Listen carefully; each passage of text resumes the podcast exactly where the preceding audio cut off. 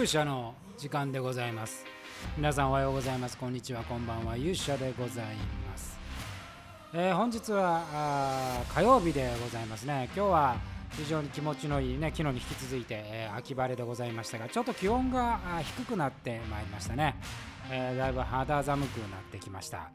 秋が深まるということでもうね、えー9月もあと1日でございますよ、えー10月1日にはですね、えー我々魔界の新しい企画の発表を行いますが、えーもうその準備はね万端整っておるわけですけれども。今日はですね、えーあまあ新しいトピックスっていうほどのことはないのでちょっとこれからのですね、えコンテンツっていうものがねどういうふうに、育っていっていくのかっていうちょっとねあのコンテンツにまつわる話をね、えー少ししたいと思いますので、えー少し皆さんお耳を拝借したいと思います。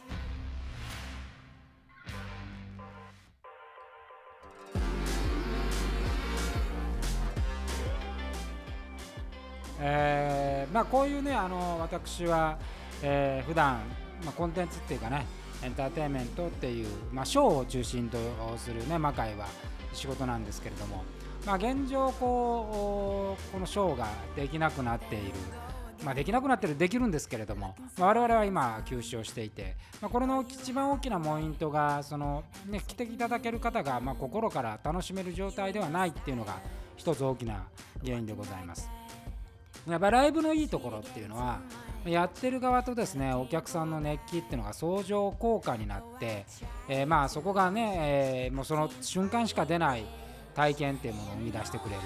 これがあのライブコンテンツのやっぱ一番いいところじゃないかというふうに思いますでこれがですねまあその収録物、まあ、ドラマとか映画とか、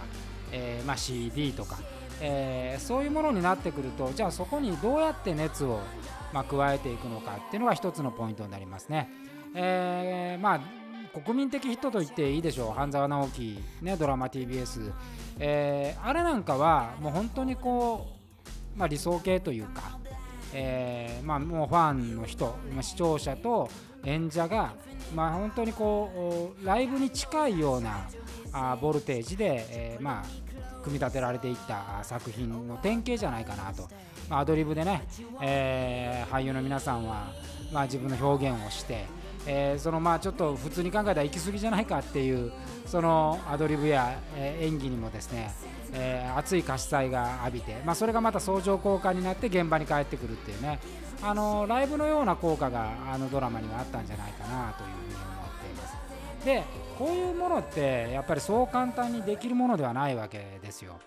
あもちろんその卓越した能力も言いますしそれなりの仕組みもいるでしょう、えーもちろん台本や脚本や原案の素晴らしさもあるでしょう、えーそれをですね、まあ、簡単に再現はしにくい。でライブの素晴らしさっていうのはその通常録音物や収録物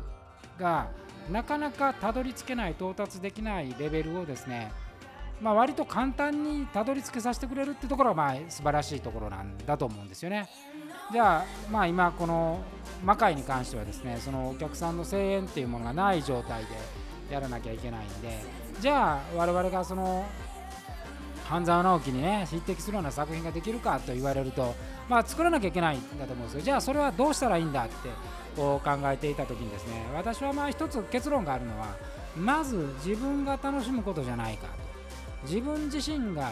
やっぱやってる側のやっぱり気持ちとかノリとかノリじゃないな、えーやってる側が自分の作ってるものの、まあ、心底ファンになれるかどうか。陶酔じゃなくてね、えー自己肯定とか陶酔じゃなくて本当に作ってるものを良きと思えるか、まあ、一種のこれはあの、まあ、陶芸家とか芸術家と呼ばれる人たちが、えーおそらくこの状態なんだと思うんですよね。えー陶芸家の人たちは自分が作ったものでも気になかったら壊すし、えーそれを正当化するっていうよりも自分の目指す世界が明確に見えててそれに近づけば成功だっていう。なんかね魔界は今やらなきゃいけないのはそこのような気がします。私はまああのそのなんすかね自分の作ってるものの肯定感っていうのは割合ある方でして、えーまあなかなかったらね、まあ、正直やれないなと思うんですよね。あの自分の作ったものが好きでなければですねそれはなかなか苦痛なこれはまあ別にあのえー、コンテンツに限らず他の仕事でもそうでやっぱりいやいややる仕事とですねノリノリでやる仕事はやっぱ大きくパフォーマンスに差が出ると思うんですよね。そういう意味ではこう楽しむっていうのは非常に重要なこと。でこの楽しむっていうことに最大のやっぱり障壁になるのはですね評価っていうまあこう相反しているものですけどね。ちょっと矛盾もあるんですが、えー、評価があるから肯定できるっていうのはあるんですけどその評価を気にしてしすぎてしまうと今度は自分が楽しめないっていうこういうスパイラルがあると思うんでまああの極極論的な言い方をするとまあそのファンがそんなに多くないね、えー、熱狂的な人がまだまだそこまでないっていう状況の時はですねまず自分たちがその熱狂的なファンになる、えー、そこで自分たちの作っているものを作っている過程も含めて楽しめるかっていう。ここにね一回私ね割り切ってやってみようと思いますね。でそのエネルギーが皆さんに伝わる時にですねグルーブが起こるんじゃないかと。収録物でもやはりそのライブと同じようなね、えー、グルーヴ感が生み出せる可能性が非常に高い、えー、作品っていうのはまあ一つのこうなんか通過点みたいなもんなんで、え、出したものが次の作品につながっていくっていうことがすごい重要だと思うんでね、えそういうことをちょっと心がけて、えちょっとこれからですね、え年末にかけてちょっと